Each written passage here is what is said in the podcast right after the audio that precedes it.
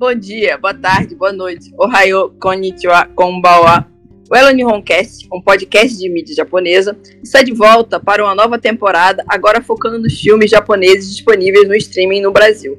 A cada 15 dias, um novo episódio contextualizando esses filmes com a língua, a literatura e a cultura japonesa.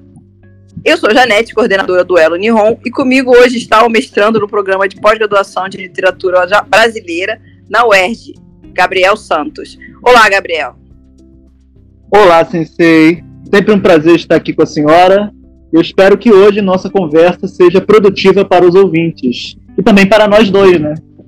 Ah, com certeza, sempre é. Hoje a gente está reunido para falar do filme Creepy, o Tsuari no Orindin, disponível no serviço de streaming Amazon Prime. E o filme foi dirigido pelo emblemático diretor Kiyoshi Kurosawa. O que, que você tem a dizer aí sobre o sobre Kurosawa, né? Que é.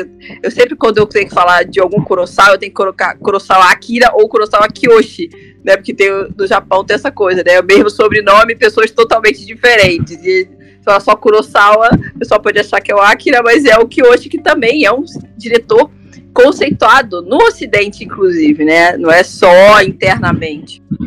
Exatamente. Quando a gente tem que apresentar o Kiyoshi Kurosawa, a gente tem que diferenciá-lo do Akira. Eu acho que essa, essa é a primeira coisa que vem à mente, né? Primeiro, primeiro, a, a primeira parte que a gente faz. Então, sobre a filmografia do Kiyoshi Kurosawa, que, é muito, que me interessa muito, me interessa profundamente, é interessante que é uma filmografia muito coesa, dentro até de um estilo que eu vou desenvolver no decorrer dessa nossa conversa, e que, apesar de manter sempre esse estilo coeso, uma coerência interna, de temas, é, temáticas e formas de gravar é, como posso dizer, muito múltipla em seus gêneros, não é muito múltipla em suas abordagens.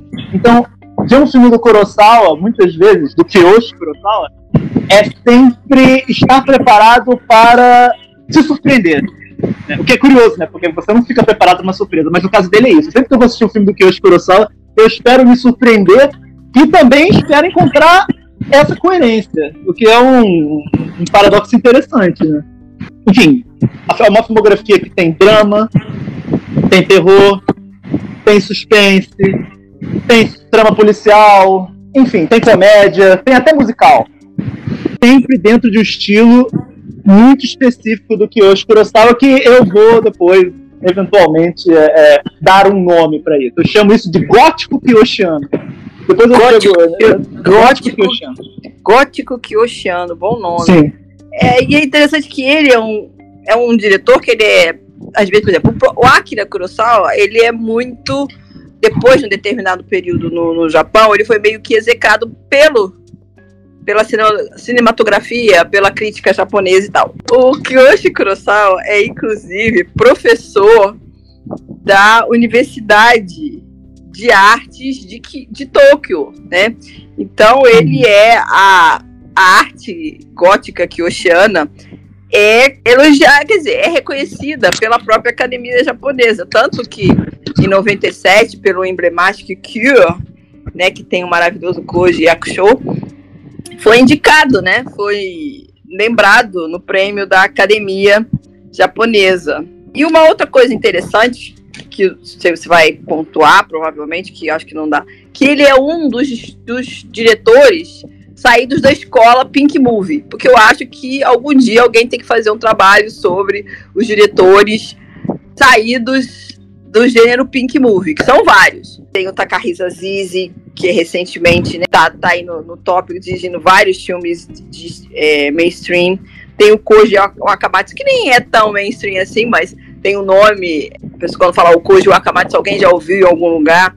Tem o Ryuichi Hiroki, que está concorrendo agora também para a academia japonesa. Tem o próprio Yojiro Takita, que ganhou o Oscar de melhor filme estrangeiro por O Kuribito. Então, acho que ele não fez muito Pink Movie, mas ele começou na indústria Pink Movie. O que você diz sobre isso? O que você pensa sobre isso? Da escola Pink Movie? Olha, Sensei, eu confesso que eu não estava esperando ter de falar sobre Pink Wave, mas é curioso, né? É, é... é eu acho curioso isso. é como você disse, é interessante como o Pinkoega ele é realmente uma escola de novos diretores no Japão. É claro que chega um momento que quando eles se tornam artistas mais prestigiados, torna-se conveniente para a crítica e até para eles mesmos apagar esse passado obscuro no cinema erótico. Mas, verdade seja eu acho fascinante. Eu acho que, como você disse, e como a gente repetiu aqui, é uma escola, né? É um aprendizado. É, as técnicas, ele basicamente teve acesso a elas ali. E desenvolveu um estilo a partir do Pink Lega. Eu acho fascinante. Eu não conheço muito bem. É, eu também não sou muito, né? Mas assim, eu, eu na verdade, o que eu conheço de muito. A, a minha atenção conheço. foi chamada. Agora, agora você que. Por causa exatamente de tanto diretor que saiu do Pincoega. Recentemente, exatamente para minha ação, eu, eu, fazendo pesquisa sobre os diretores, o Ryuichi Hiroki, ele é o, filme, hum. o diretor de Pincoega. Está, não só ele, mas o Takahisa Azizi também está concorrendo pelo Lager Yori, o do Inomiya Kazunari.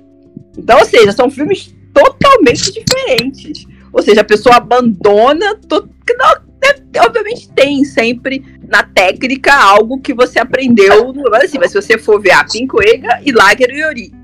O cara sofrendo lá no Laos, ou sei lá onde, na, na Rússia, num campo de refugiados é, japoneses. E aí, ou então o Kyoshi Kurosawa mesmo, o Creepy você. É que, é que o Escuração realmente ele fez muito pouco. Foi bem no inicinho mesmo da carreira dele que ele trabalhou com o Pico Ega. Então, isso nem pode dizer que ele aprendeu alguma coisa. Não é muito a dele, não. Mas tem gente que passou, fez uma boa carreira. O Takahisa Zizi, por exemplo, fez uma boa carreira lá e. Agora, o que o Kurosawa ele se desprendeu muito cedo. Como você disse, que o Oceano, por exemplo, Cure 97 é totalmente, não talvez, é uma característica de como o japonês vê o sexo, a questão da crueldade, essa coisa mais sai do madoquista e tal, tem ajudado no desenvolvimento dessa questão mais gótica, grotesca. Mas não necessariamente só homens, tem mulheres também que, são, que saíram de, do, do Pink Movie, Pink Ega. Diretoras mulheres. Então não, não, não, não sejamos sexistas também. Mulheres também podem sair do Pink Movie. Agora falando, você acha que essa questão de uma coisa meio sadomaso é, do Pinquega pode ter influenciado nessa questão gótica, porque, por exemplo, o Creepy não é. Você pode, ele pode, se você traz sucesso pro ocidente, ele pode ser caracterizado como um filme de suspense, pode ser um filme de terror e pode ser até um policial. Sim, sim, sim. Eu achei muito engraçado como você tirou o corpo fora. Né? Eu não sou grande conhecedora de Pinquega, não. Ele começou a citar 300 nomes. Tudo bem, eu entendo. Mas eu pesquiso cinema, tem que saber. é, mas eu pesquiso cinema, tá certo, tá certo. Eu, eu, na verdade, eu não saberia dizer. Eu, eu, não saberia dizer.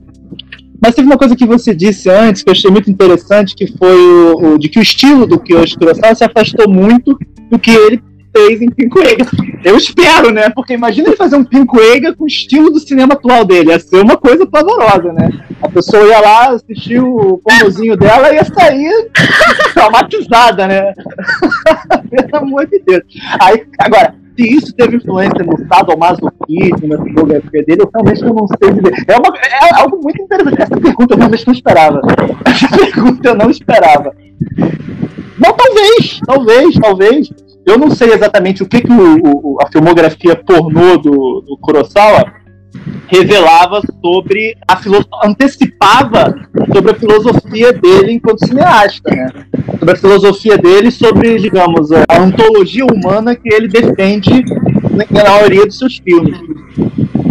Eu não saberia dizer, essa é uma boa pergunta, essa é uma questão que fica. Será que o sadomaso, o Pinkoega, se infiltrou de algum modo na, no cinema mainstream do, do Kiyoshi Kurosawa?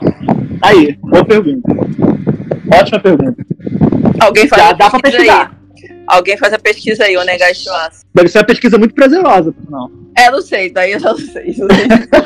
aí eu já não sei dizer, não vi, não sei dizer. Tirando o corpo fora de novo, tô vendo. Claro, óbvio, eu não, sei, não, não, eu não vi, não vi, não vi, não vi, não sei dizer, não sei dizer. Tenho amigos que possam, pode dizer. Tem amigos japoneses que podem até dar opinião, mas eu não sei dizer. Eu sei só dos diretores. Só. Estou, estou, estou aceitando companheiros. Isso aqui vai para os ouvintes, hein? Estou aceitando companhias para pesquisar Wave aqui em casa. Quem quiser, é só vir.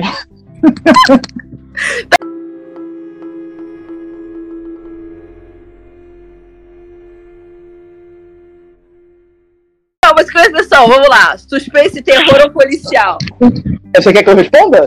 É, na sua opinião, ah, você olha, acha então. que esse então. filme mistura os três, categoriza um, não, ou tá mais para um do que para outro? É, mistura, né? Mistura. Você pode dizer que assim como quando a gente trata de tipologia textual, há um gênero predominante. Mas ele sempre trabalha com essa mistura de gêneros. Então, se eu tivesse que dar uma resposta, seria que é um gênero híbrido, né? E essa é uma característica comum à, à filmografia dele.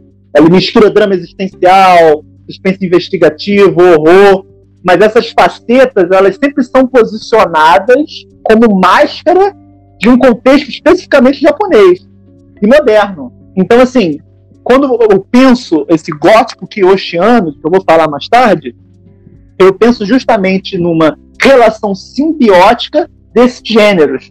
E aí a gente pode passar, por exemplo, exemplos concretos, né? A, a, a características que são perceptíveis é, na obra, no, no que dão conta dessa mistura.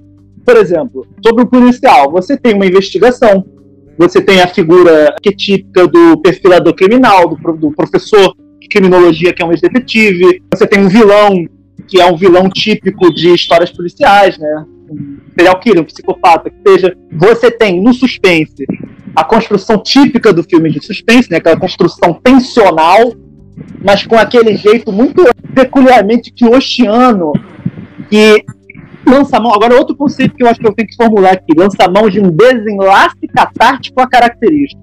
Que porque isso? não é qualquer tipo. É, porque não é qualquer tipo de clímax. É um clímax que não tem grandes sustos, não tem grandes reviravoltas, mas tem um grande desrecalque de acúmulo emocional. O clímax da, da obra que eu Kurosawa sempre se dá dentro dos personagens. E você precisa. E essa sugestão nem sempre é tão física, é, é uma sugestão que depende do ângulo da câmera, depende da É a iluminação. A iluminação, por exemplo, a iluminação, por exemplo, exatamente. Aquela cena do com a menina que sobrou da chacina, que ela tá, estava pressionando, estava na universidade, ela estava pressionando, você pode ver que de repente está escura, daqui a pouco de repente vai se vai clareando, como se das trevas da memória dela de repente fosse saindo uma luz para o clareamento, a solução, a solução do, do crime. Tem a questão também do, do assassino, né? Que nem, nem digo assassino, porque na verdade ele mandava, ele fazia com os outros matassem para ele, na maior parte das vezes. É uma coisa meio claustrofóbica, ele tá sempre com a cara dele, tá sempre muito perto, muito claustrofóbica. Meu aluno Caio comentou sobre isso, essa questão claustrofóbica muito presente. Então dá para perceber esses, esses itens que você comentou nessa questão da fotografia, da iluminação. E aí que entra o terror. Porque eu acho que, como assim, Kurosawa, o horror sempre provém, a meu ver, da, da fragilidade do humano e das relações humanas.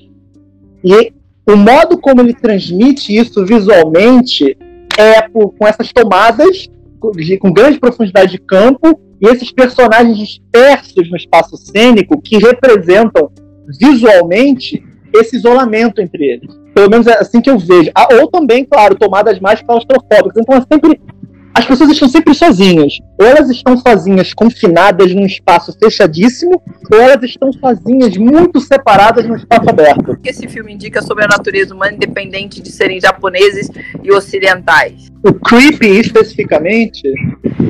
É, esse filme especificamente. Assim. Falar do Kurosawa como um todo, do, do que hoje é, é um negócio complexo. É, eu acho que assim, na superfície, é aquela mensagem típica do mal emotivado, sádico, etc. Seria a questão do mal, da natureza do mal. Mas eu acho que é um pouco e eu acho que aí entra na questão do sadomasoquismo. Olha que curioso.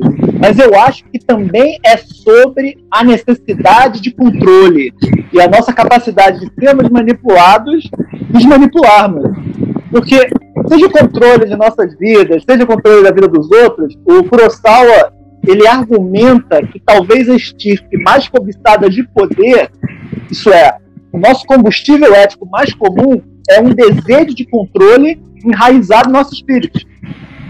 Porque eu acho que, tem um momento do filme em que o protagonista, interpretado pelo Hidetoshi Shizuma, ele ouve de alguém que ele não é um monstro muito diferente é, das monstruosidades que ele estuda, né? Porque é um criminologista, é um psicopata, psicopatologia, etc. E esse então eu sinto que é sempre uma, uma relação de fascínio com esses objetos de estudo grotesco que até quando eles nos repugnam em nível é, moral, ou são nossos algozes de fato, parece que é só uma dialética, uma dialética agonística, em que no fim, nós, eu e esse outro monstruoso, formamos uma síntese que pode resultar em alguma em algum concílio humano.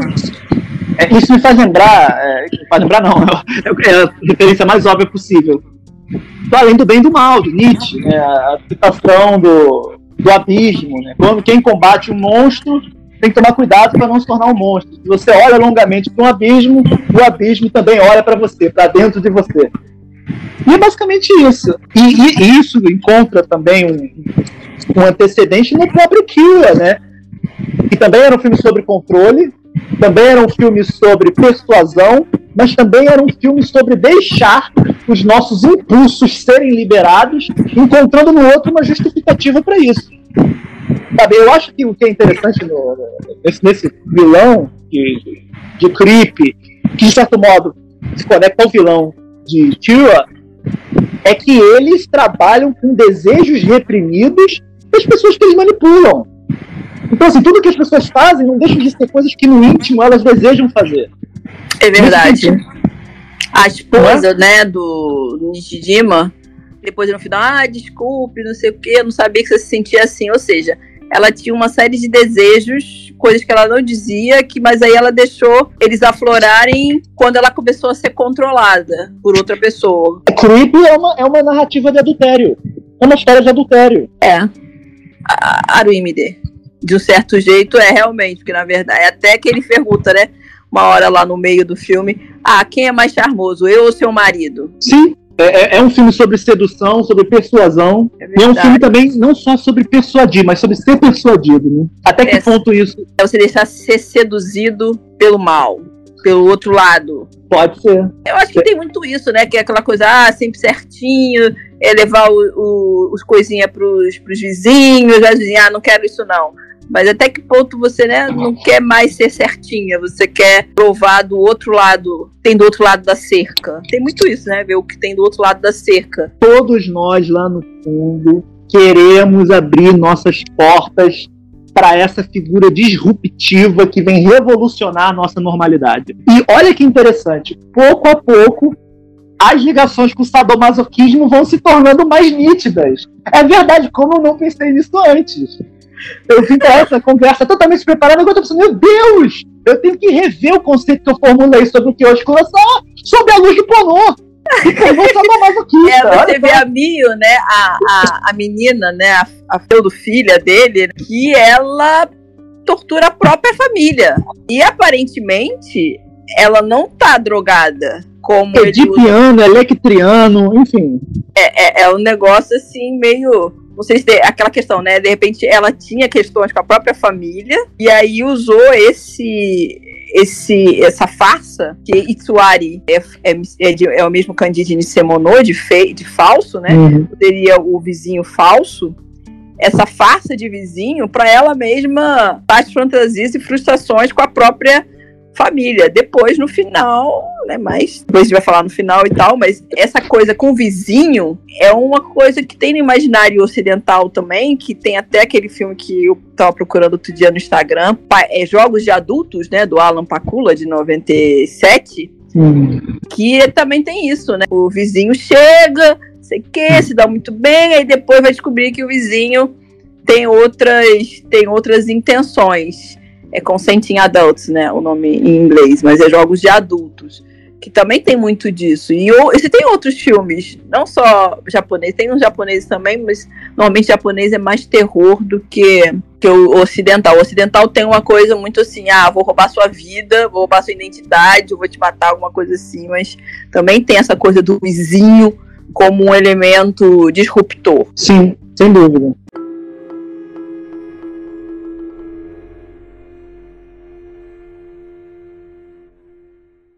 E aliás, uma coisa triste desse filme é que é com a Yuko Takeuchi, né? É verdade. Que se matou em 2020. Cana? 2020, né? Durante a pandemia, né? Que ela foi encontrada, foi encontrada morta em casa. Naquele mesmo ano morreu o Haruma Miura também. Mas eu gostava demais dela. Demais. E ela e o Nishijima fizeram um excelente par também num, num outro filme, numa outra série de dorama chamada Strawberry Night. Ela era chefe do Nishijima, né? Ele era parceiro dela, o Kikuta. Mas esse filme é muito marcante, assim, nesse sentido, porque é uma dupla que já existia, que veio de um, uma parceria de dorama, de um outro filme, de Strawberry Night, e depois a Takeuchi se, se matou durante a pandemia. Muito triste. Mas você queria dizer alguma coisa? Uma grande perda. Não, eu... essa é excelente atriz, excelente atriz. Uma excelente atriz, inclusive uma atriz que tem um, um valor afetivo profundo para mim, porque Ringu foi um dos primeiros filmes de terror, Isso. um dos primeiros filmes japoneses que eu vi, né? Na, pra Verdade! Ela também foi atriz de Ringo. Pois é, então, é um filme muito importante para minha vida até hoje. Então, ela também era importante para mim. Então, essa foi uma grande perda. Todos nós que gostamos de cinema japonês sentimos muito. Era uma grande atriz. É, e linda, e linda, linda, linda, linda, linda. Linda, linda, excelente atriz. E lembrando que Ringo também apresentou para o mundo o Hiro, Hiroyuki Sanada. Hiroyuki Sanada, né? Que depois foi para os Estados Unidos. E agora está fazendo o Mortal Kombat. De Ringo para Mortal Kombat.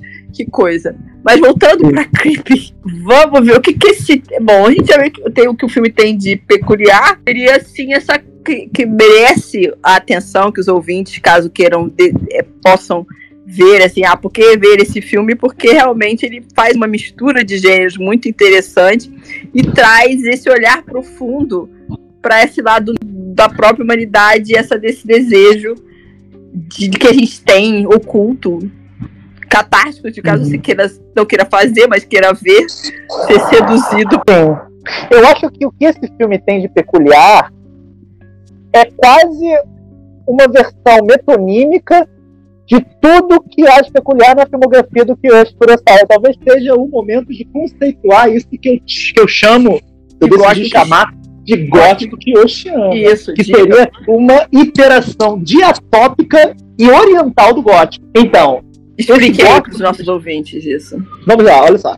É porque o gótico é uma tradição ocidental, certo? está falando de, historicamente de Godos, a gente está falando de uma revolução literária que acontece com Castelo de Otranto, enfim, que tem elementos específicos, aí se torna várias coisas. Existem livros que buscam, é, que, que, trabalham diferentes sentidos de gótico. O gótico Kiyoshiano é um gótico moderno, japonês, portanto diatópico, fora de seu lugar originário, e que trabalha com versões orientais de conceitos que nós associamos ao Ocidente. Ou seja, são, é quase uma deturpação do gótico, uma recolocação contextual do, do, do gótico, uma recontextualização do gótico. E aí eu trabalharia alguns, alguns conceitos que são específicos desse gótico kiyoshiano e que iluminam, cristalizam a obra do Kiyoshi Kurosawa. Por exemplo, nos filmes dele, muitos filmes dele, você tem a presença desses fantasmas do passado ou desses monstros sem futuro. Há sempre uma assombração que vem do passado, um trauma, que seja. E esse trauma é simbolizado, esse, essa assombração, essa permanência do passado é simbolizada por vezes por Yurei, de fato, por fantasmas, por criaturas espectrais, mas também por monstros de carne e osso. Creep é um exemplo disso. O, eu, eu acho, e aqui o que é de, de, de extremamente, especificamente japonês, nesses monstros, nesses fantasmas? Eu citei a Yurei, né, que tem suas características típicas japonesas, que eu não preciso explicar o que é Yurei, mas seria interessante também olhar pro, pro Teruyuki Kagawa, que é o ator que faz o Nishino, o vizinho psicopata de Creep, e perceber que ele trabalha o grotesco usando um repertório que ele traz do teatro kabuki. Ele é um ator de teatro kabuki. Então ele sabe trabalhar o, o grotesco ademanes grotescas, um semblante grotesco, feições grotescas. Ele consegue trabalhar. É um jogo de corpo que tu, tu, tu transforma num monstro, numa figura monstruosa. E eu acho que isso é muito interessante, porque você tem uma, uma a possibilidade de um monstro que é especificamente, especialmente, idiosincraticamente japonês. Até em suas características físicas. É, um outro, outro conceito que eu, que eu ligaria esse gótico prussiano é que há um, uma noção de solidão que eu vou chamar de kodoku. Uma noção, porque eu, solidão japonesa. Uma noção de solidão e isolamento que é representada visualmente e que, para mim, se coaduna com o que, a, por exemplo, a Michiko Kano chama de espaço negativo. Acho que isso é importante na obra do Kiyoshi Kurosawa. Um negativo. É, exatamente. Dinha lá que depois morre no incêndio, ela diz que, ah, que, o, que o Nishino é um monstro. Sim. Ela, ela verbaliza isso que você está falando, você está conceitualizando, ela verbaliza isso no filme. Sim. Outra coisa que eu diria também é que uma especificidade do gótico, tudo gótico literário, do gótico desde o, enfim, dos, dos últimos séculos. Não o gótico lá dos godos, não. Não o gótico da arquitetura gótica, quando do gótico literário cinematográfico, digamos, né? É a presença do locus horribilis. Mas no caso do, do Kiyoshi Kurosawa, esse locus horribilis é sempre um intruso no locus a menos. Porque assim, ele sempre trabalha com esses calabouços escondidos, sabe? Nas vizinhanças abastadas. É uma kitnet escura que de repente vira armadilha de um fantasma, como naquela cena de Cairo, que é emblemática, como você disse, é um adjetivo que a senhora gosta, é emblemática. O profundamente esquisito, profundamente estranho, perturbador surge da circunstância mais banal, do contexto mais banal possível. Inclusive, isso também é representado visualmente. Eu acho que, que esse conceito está dando conta de tudo. Ele, ele, ele, é, a casa do vizinho, a casa do Nishino, ela é retraída. Você percebe? Você tem a vizinhança com as casas assim, numa linha regular, mas a casa dele é para dentro, a casa do vizinho.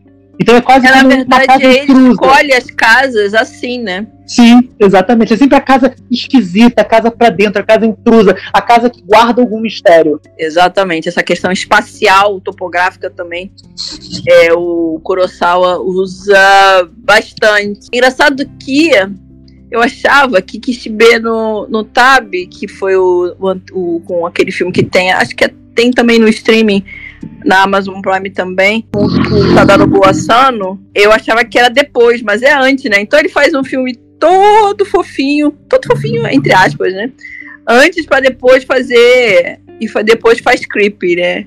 Como você disse no início, o Kurosawa você pode viajar por várias camadas da cinematografia, do, do suspense ao terror, do, do, mas sempre dentro do fantástico, né? E essa questão do espaço da casa é muito importante para ele. E eu acho que essa, essa noção de gótico que eu chamo, ela se adequa até filmes que não são de terror. É, por exemplo, o, Kishibenotabe não é, é, é, não sei que do outro, não sei que do outro lado. Eu nunca sei o nome em português. Para o outro lado, que em português sim, sim, para sim. o outro lado. É um filme de terror, é um filme, vamos dizer, é um filme de tem fantasma, mas não é um filme de terror. Sim. Tá, mas a figura do fantasma está lá.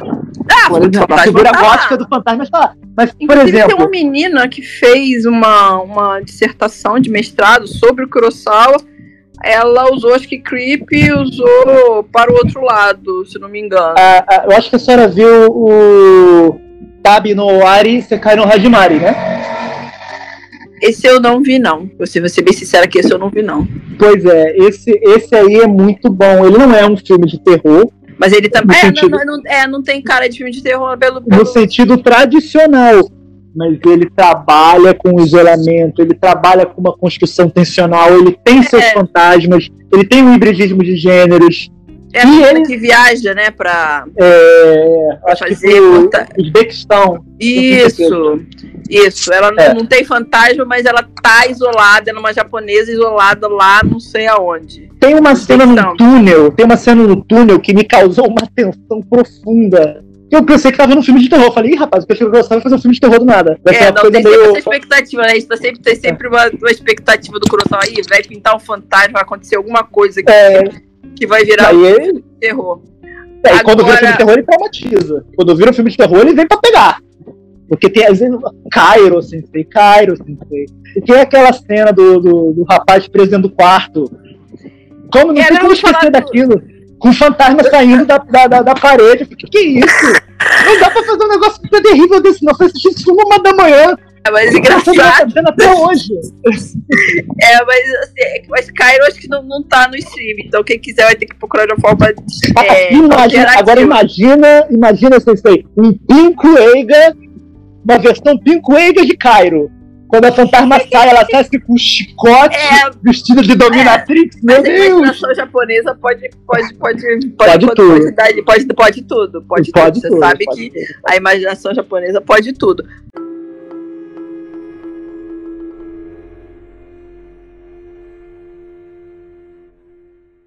Mas aí vou. Alerta de spoiler, spoiler alert. Vamos falar um pouquinho daquele final. Porque, ocidentalmente falando, você vai falar, ah, você descobre.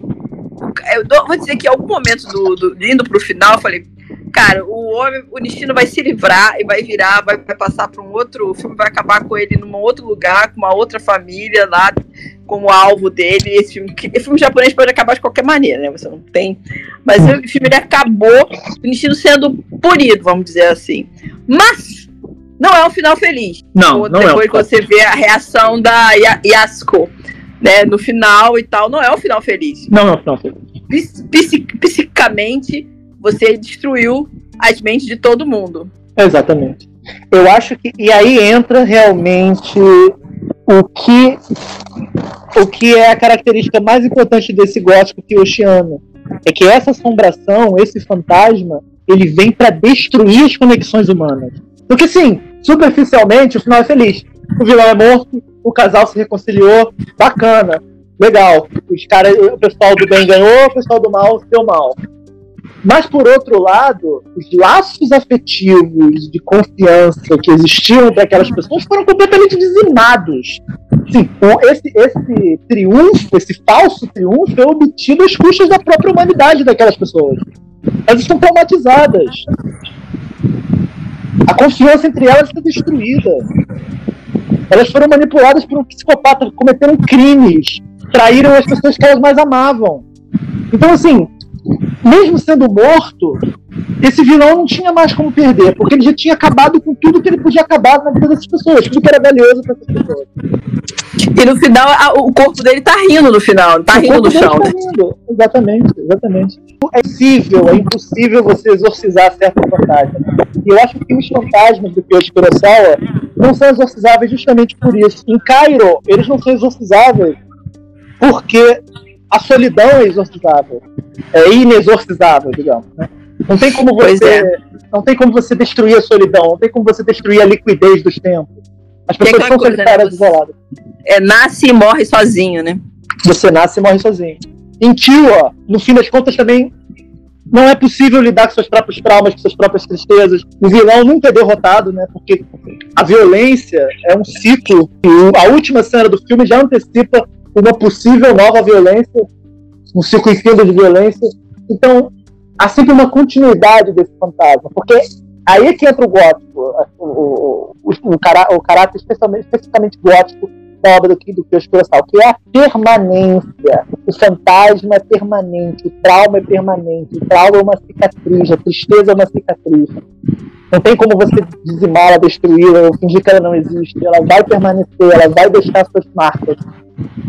E você tem que lidar com isso. Então posso deixar essas suas últimas palavras como o encerramento para seria o comentário final sobre o filme. Você nunca pode se livrar dos seus fantasmas, você você tem que lidar com eles, né? Você pode deixar, mas é um final mórbido, viu? É, mas tudo bem. Talvez seja aquela questão, né, japonesa, a ideia de você estar sempre é, vivendo em paralelo com o outro mundo. Vai ter até agora um curso no, no no Mononoke sobre o Japão sobrenatural. Tudo bem que não vai falar sobre tudo, mas ter essa, mas essa questão do você tá vivendo em paralelo com alguma coisa que você não está sozinho no sentido vivo e morto e no outro também tem muito disso dessa relação com o mundo dos mortos e tal que eu escrevi na resenha. Então, talvez o Kurosawa siga essa tendência de que você não está sozinho, você está ali, mas ao mesmo tempo você tem um fantasma, você tem um um espírito que está te seguindo, que está do teu lado e que você tem que conviver com ele. Não adianta, ele não vai embora. Pode se manifestar de várias maneiras, mas ele está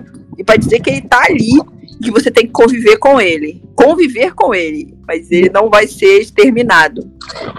Você ou você ou você convive com ele, ou você olha diretamente nos olhos dele e é dizimado no processo. Então você tem que conviver com o fantasma como um fantasma, fingindo que ele não existe. Mas ele existe. Sim, e é isso, aí são esses filmes perturbadores do Kurosawa que estão tipo, olha, ele tá aí, ó. Olha pro lado que ele tá aí. Aí é. você não dorme de noite, você não dorme de noite sozinha. Achando que vai aparecer uma mulher saindo da parede pra roubar minha alma. Assim, aquela cena, aquela cena. Aquela cena. Mas assim, infelizmente, pros ouvintes, Cairo não está disponível no streaming. Assim como o que é uma desgraça. Uma nem, desgraça. Que nem Q também tá. Não, só estão os filmes mais levinhos do Kurosawa disponíveis streaming. Apenas assim, acho que na Amazon, no Netflix, não, acho que não tem não, mas só na Amazon Prime, que tem vários filmes do Kurosawa lá, mas só os mais levinhos. Podem ficar tranquilos, que apesar de tudo isso que a gente falou, Creep é um dos mais levinhos do, do, do, do Kurosawa, que é chamado, assim, erroneamente, que o David Cronenberg é outra história, como David Cronenberg, depois de Kill, né, David Cronenberg japonês, né, mas não tem Nossa. nada a ver. Deus me livre. É, não, que não, não coisa horrorosa. É, mas não tem nada a ver, não tem nada a ver. Que coisa horrorosa! É, mas é porque o pessoal vê Cure e quer sempre arrumar um lar, um simile no ocidente. O pessoal olha esse aqui pra vender. Ah, esse aqui é o David Cronenberg japonês, o Walt Disney japonês, como é o Miyazaki, Kamatsu Monzaimai, ele é o Shakespeare japonês arruma sempre alguém, mas não tem nada a ver, no fundo. É, a gente sempre precisa de um referencial nosso para compreender é. o outro, não é? é Por exemplo, eu é. tô usando o gótico. Você tá usando o gótico. Mas, mas assim, mas como parâmetro você fez as, as diferenciações. Mas é mais ou menos isso, mas não é isso coisa. É mais ou menos isso, mas não é exatamente isso. O que você, você gostaria de dizer alguma coisa para encerrar sua participação, Gabriel? Eu, eu, eu acho que só tenho a agradecer esse, esse breve, mas muito produtivo papo dos ouvintes que vão, que vão conhecer a obra do, do, do, do Kiyoshi Kurosawa, porque ele é fantástico, ele tem vários filmes que provavelmente estão entre os melhores que a filmografia japonesa produziu nos últimos 20 anos. E é isso, eu. Eu não sei se eu tenho mais alguma coisa para comentar. Eu, eu, tinha algumas coisas que eu poderia dizer, mas eu já não. Acho Fica para uma outra oportunidade. Fica para uma outra podia, oportunidade. Acho que a gente podia comentar esse último filme dele. Não sei se você já viu. Ainda não vi, não, mas, vou, mas tá na, na Amazon Prime também. É o último dele que é a amante do espião, a, a mulher, a amante, a mulher do espião. Ah, eu vi. Até alguns filmes, alguns prêmios e tal. A gente de repente numa próxima a gente pode falar desse Kurosawa novo. Mais Podemos. Novo. Podemos, de repente ver, porque infelizmente Q nem Cairo estão no streaming, mas esse tá no streaming, fica até como sugestão, a gente pode falar dele numa próxima oportunidade. Você é um gosta de oceano, então a gente pode vir falar sobre esse, que é um filme, assim, que digamos, a priori, no título é tranquilo. A Mulher do Espião, Pai no Suma. Quero agradecer ao Gabriel Santos, que agora é mestrando em literatura brasileira pela UERJ. A gente fica, convida os ouvintes ao, a estar de novo com a gente no próximo episódio sobre Kyoshi Kurosawa. Ligados agora no cinema de streaming disponível aí para ser assistido e deleitado. Obrigada a todos, obrigada, Gabriel. Muito obrigado, muito obrigado, Sensei, muito obrigado a todos os ouvintes. Então, excelente semana. É, excelente semana e até o próximo podcast.